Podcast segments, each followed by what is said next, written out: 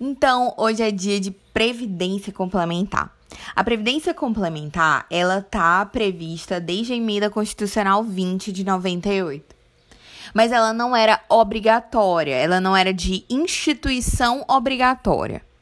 E a partir da emenda 103 de 2019, a instituição pelos entes federados passou a ser obrigatória. Já existia previdência complementar na União, regulamentada, é, no estado de São Paulo, que foi o primeiro, é, e no estado do Rio. Mas hoje é obrigatório e tem prazo e sanção para se não for fixada. E outra coisa, hoje a previdência complementar ela se sujeita ao teto. E os novos servidores públicos, eles não têm direito a escolher o regime. Eles vão ser submetidos ao teto, que é o teto do SGPS, e vão ser regidos por esse regime de previdência complementar. O que é facultativo é a adesão à previdência complementar em si, mediante é, re, co, contribuição. Então vamos lá. É, o, a Constituição, no artigo 40, parágrafo 14 diz assim: A União, os Estados, o Distrito Federal e os municípios instituirão, por lei de iniciativa do respectivo Poder Executivo, regime de previdência complementar para servidores públicos, ocupantes de cargo efetivo, observado o limite máximo dos benefícios do RGPS, para o valor das aposentadorias e das pensões em regime próprio de previdência social, ressalvado disposto no artigo no parágrafo 16. E o que que diz no parágrafo 16? Diz que somente mediante sua prévia e expressa opção, o disposto nos parágrafos 14 e 15 poderá ser aplicado ao servidor que tiver ingressado no serviço público até a data da publicação do ato de instituição do correspondente regime de previdência complementar parágrafo 15 diz assim: do artigo mesmo artigo 40. O regime de previdência complementar, de que trata o parágrafo 14, oferecerá plano de benefícios somente na modalidade contribuição definida, observado e disposto no artigo 2, 202, que é o que trata da previdência no RGPS, e será efetivado por intermédio de entidade fechada de previdência complementar ou de entidade aberta de previdência complementar. Primeiro, o que é contribuição definida? Contribuição definida é autoexplicativo, né? O nome é que o que está definido é a, alíquota de contribuição e não o valor do benefício. É, existe um benefício que vai ser recebido até o teto da GPS é, também pelo RPPS, mas se ele aderir à Previdência Complementar, aí poderá é, ser pago um, um, outro valor, a depender do tempo de contribuição, a depender do volume de contribuição.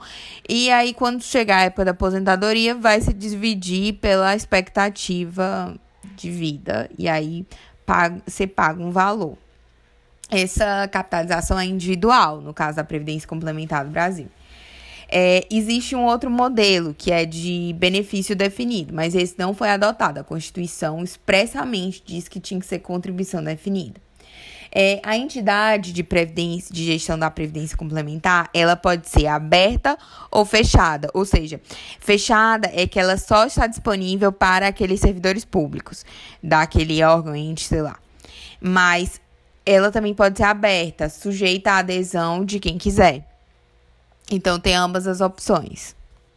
E isso é o que está disposto na Constituição. Artigo 40, parágrafos 14, 15 e 16, sobre a instituição do RGPS, do, perdão, do, da Previdência Complementar.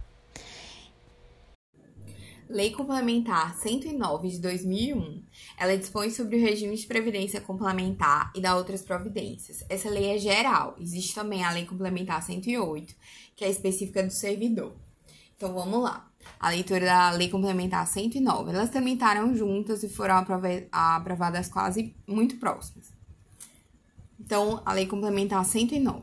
Artigo 1 Capítulo 1, Introdução artigo 1 O regime de previdência privada de caráter complementar e organização de forma autônoma em relação ao regime geral de previdência social é facultativo, baseado na contribuição de reservas que garantam o benefício nos termos do artigo 202 da Constituição Federal, observado o disposto nessa lei complementar. Artigo 2 o regime de previdência complementar é operado por entidade de previdência complementar que tem o objetivo principal instituir e executar planos de benefícios de caráter previdenciário na forma dessa lei complementar.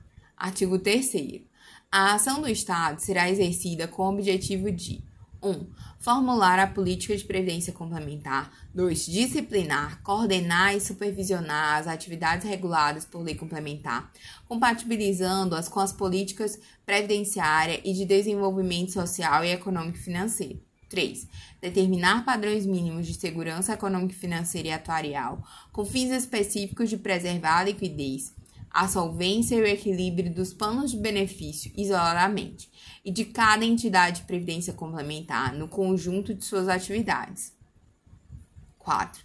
Assegurar aos participantes e assistidos o pleno acesso às informações relativas à gestão de seus respectivos planos de benefícios. 5. Fiscalizar as entidades de previdência complementar, suas operações e aplicar penalidades. E sexto, proteger os interesses dos participantes e assistidos dos planos de benefícios. Artigo 4. As entidades de previdência complementar são classificadas em fechadas e abertas, conforme definido nessa lei complementar. Artigo 5.